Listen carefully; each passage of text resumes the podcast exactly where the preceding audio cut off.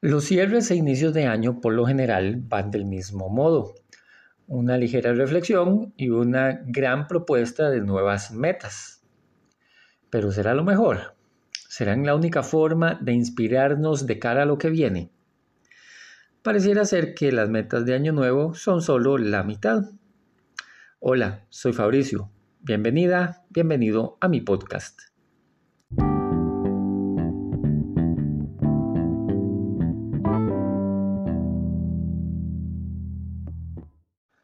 Los cierres e inicios de año por lo general van del mismo modo. Una ligera reflexión y una gran propuesta de nuevas metas. Es interesante cómo empezamos a ver y escuchar podcasts, artículos en revistas, medios, blogs y escuchar conversaciones donde todo apunta a lo que viene o al menos a lo que planeamos que venga.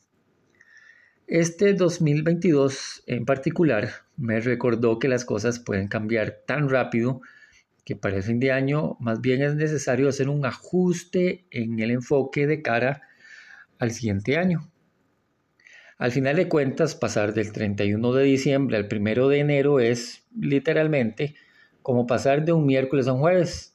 Quitemos las fiestas y los fuegos artificiales y realmente es eso.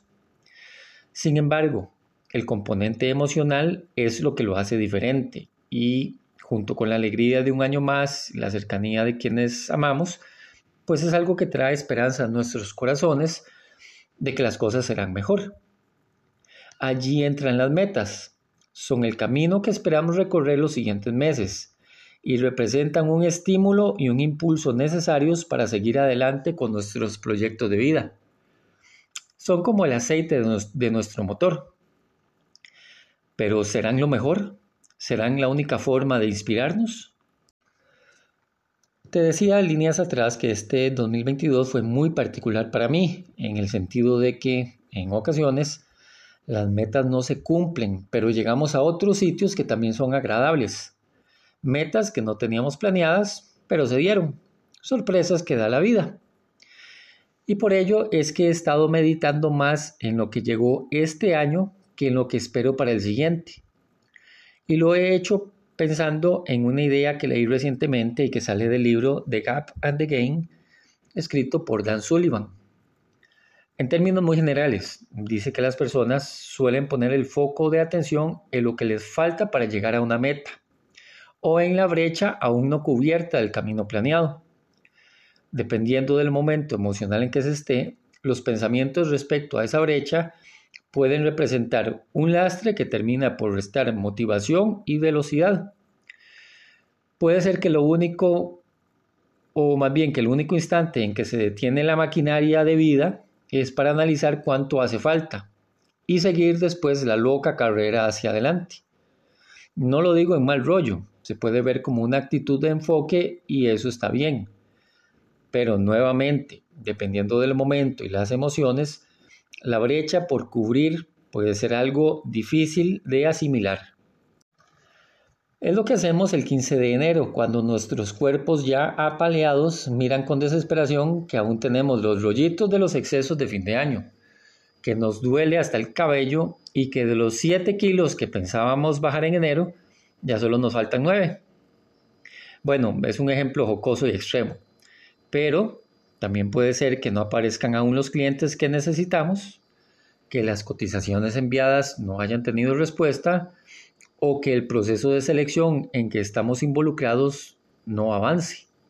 Hay muchas cosas que pueden ilustrar esa brecha entre el lugar donde estamos y el lugar donde queremos y necesitamos llegar. No obstante, es muy útil también echar la mirada para atrás en ocasiones para llegar al momento y al lugar en que estamos, hemos atravesado multitud de lugares, experiencias y vivencias que son las que nos han construido hasta hoy.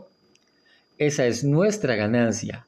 Es lo que hemos cosechado y lo que nos permite ser quienes somos y tener lo que tenemos.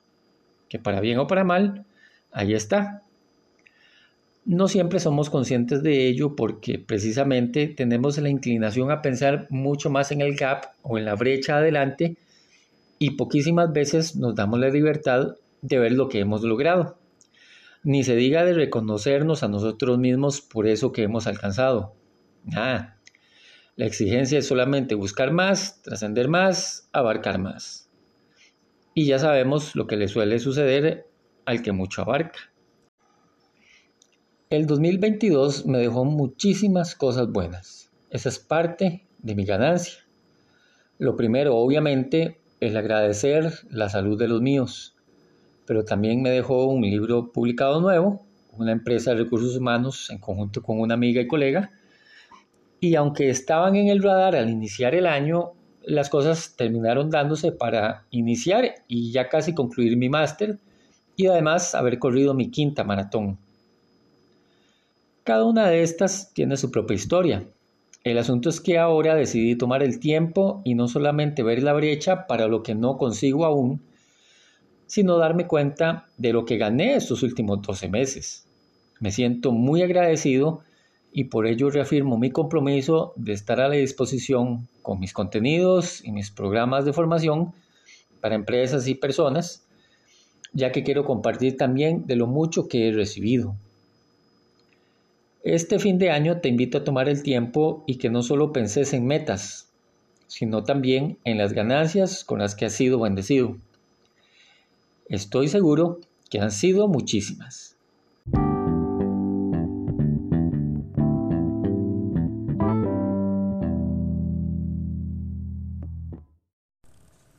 Entreno líderes. Les ayudo a enfocarse, a buscar ser los mejores y a ganar confianza y motivación. Estoy para servirte.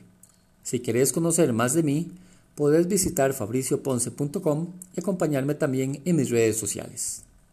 Gracias por acompañarme hoy. Pronto un nuevo podcast. Hasta entonces.